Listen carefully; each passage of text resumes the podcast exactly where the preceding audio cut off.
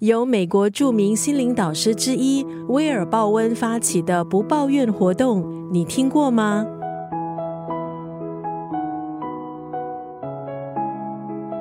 美国著名心灵导师威尔·鲍温曾经发起一项不抱怨活动，邀请参与的人戴上一个特制的紫色手环，只要察觉到自己抱怨，就将手环换到另外一只手上。直到这个手环可以持续在同一只手戴上二十一天为止，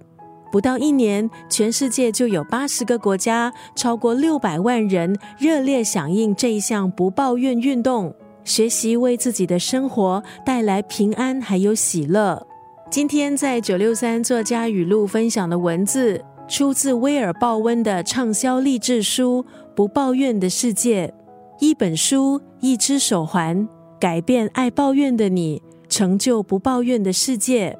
威尔·鲍温在这本畅销书中提到，我们抱怨的事大概可以被归类为三种：自己的事、别人的事、老天的事。如果是抱怨自己，应该学着接纳自己，发挥自己的长处，认清自己的缺点；如果是抱怨别人，应该试着把抱怨转换成请求。抱怨老天的人，可以试着用祈祷的方式来诉求自己的愿望，尝试这样的改变，你的生活也会有意想不到的收获。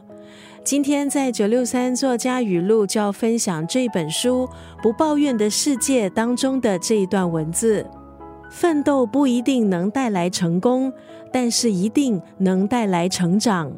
抱怨不只消耗能量。如果一个人或是团队想要成功，与其抱怨，不如改变。必须要有接纳批评的包容心，还有解决问题的行动力。